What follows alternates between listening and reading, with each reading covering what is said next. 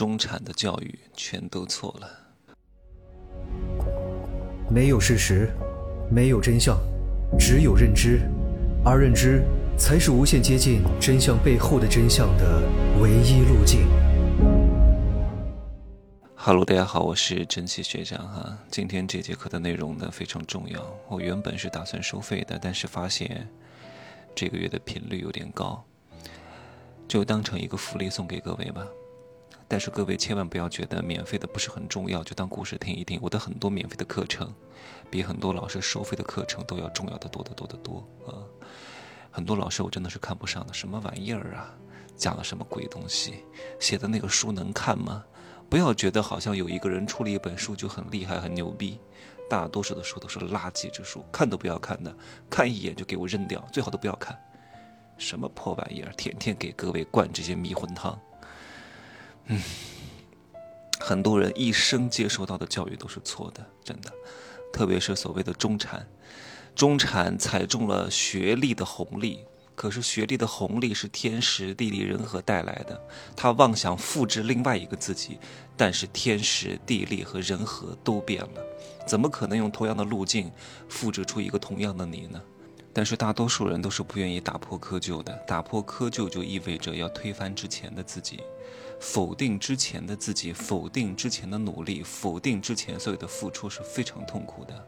大多数人是要逃避痛苦，追求快乐的，所以他们要继续复制他们之前的行径，告诉他们的孩子好好学习，考上一个好大学，读一个九八五，最好上一个研究生，最好搞一个硕博连读，对吧？你要有一个高学历，你要学富五车，你要才高八斗，以后就能挣大钱。谁告诉你的？你没有商业才华，上哪个大学？什么九八五？什么二幺幺？出来无非就是上班而已，上班也就是多两千少五千的事情。你想年薪百万呢，几乎是不大可能的，啊，年薪百万非常难，比做生意赚到一千万都难。而且你这年薪百万也就两三年的事情，你不可能越拿越多的。你还想拿到年薪五百万啊？对吧？你还想拿到什么年薪一千万啊？你在做梦吧？就算你能够拿到年薪一两百万，我告诉你，你也活不长了啊！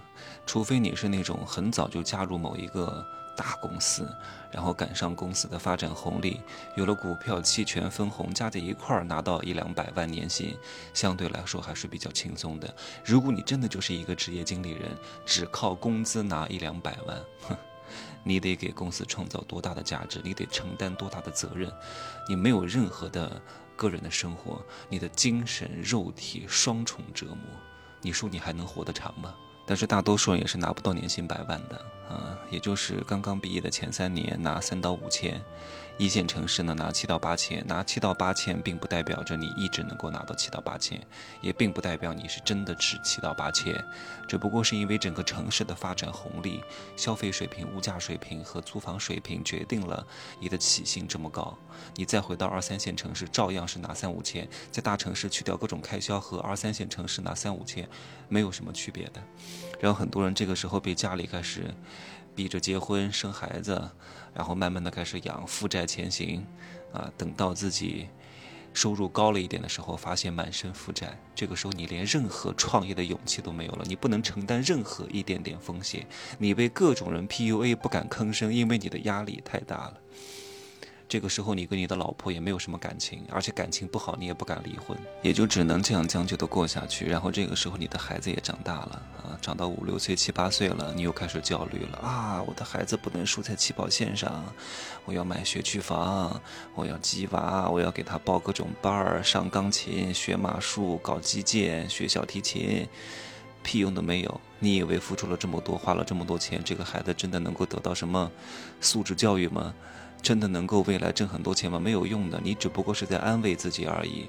除了让你的孩子能够帮助你装逼，没有什么别的大用处的。学这些东西看似很勤奋，但是你的整个框架错了，你的战略错了。我跟各位讲一个事情啊，很重要，很重要。这很多家长他是没有在意孩子的这个整个思维价值观，他都是错的。我记得两年前我去一个朋友家吃饭，她是一个单亲妈妈，一个人带两个儿子，很不容易啊。为了款待我的到来，以及给他儿子也做点好吃的，他就买了好几个大闸蟹，然后做了很多好的饭菜，至少得花了两三个小时，花了一千块钱左右吧。然后在吃饭的过程当中呢，他其中的一个儿子把那个作业本拿出来说：“妈妈，你要签个字，老师说今天的作业，家长要签字。”然后他妈妈呢就拿那个随便拿了一个什么笔，然后手上还有很多蟹黄、蟹膏，签字的时候不小心有一个蟹黄滴在了这个作业本上，哇，弄脏了这个作业本。他儿子对他妈大吼大叫，说：“天哪，你怎么能够污染我的作业本啊？那我回去给老师看到了怎么办呢？老师就不会给我五角星，不会给我大红花，怎么办啊？要在那哭，我都吓傻了。然后他妈妈想尽各种各样的补救办法，我就跟他儿子说：“我说宝宝啊，你知道你妈妈为你这餐饭花了多少钱吗？花了一千多块钱，花了两三个小时。你有感谢过她吗？你有搂着你妈妈的脖子说妈妈辛苦了吗？你就为了一个破什么小红花，一个五角星，为了这个虚幻的荣誉荣誉，你妈这么辛苦把你带大，你爸都不要你了，对吧？她一个女人带两个儿子很不容易的，你感谢过她吗？为了一个什么老师的表扬，为了一个什么小红花，你值得吗？还对你妈大吼大叫，你真的太不像话了。我看似是在对他儿子说，其实我是在对他妈说，因为他儿子太小了，听不懂。我需要他妈知道什么才是真正的教育。真正的教育并不是说要完成老师的作业，并不是要带上小红花，并不是要搞个班级排名，这些东西都不重要。你能够让孩子分清楚什么事情该阴奉阳违，什么事情是真正重要的，什么事情该放手。当他知道可以分辨事情的好坏、孰优孰劣，能够做出重要的决策，这才是这个孩子未来最重要的分水岭，而不是考试考第几名、怎么听老师的话都不重要。大多数老师啊，说实话，听听专业课就可以了，讲的一切人生道理都不要听，因为他们本来就不是这么多么成功的人。啊，阳奉阴违就可以了，对吧？表面上过得去，不执行就可以了。啊，就是认错不改错，行了。对老师就用这个态度。我跟他妈说，如果你今天继续纵容你的儿子，你日后必将承受你儿子反噬你的结果。哼，你现在看似顺从他，看似让他很开心很快乐，但是你为他的未来埋下了一颗定时炸弹。现在不恨你，以后必将恨你，因为他的认知框架被你搞错了，被学校带偏了。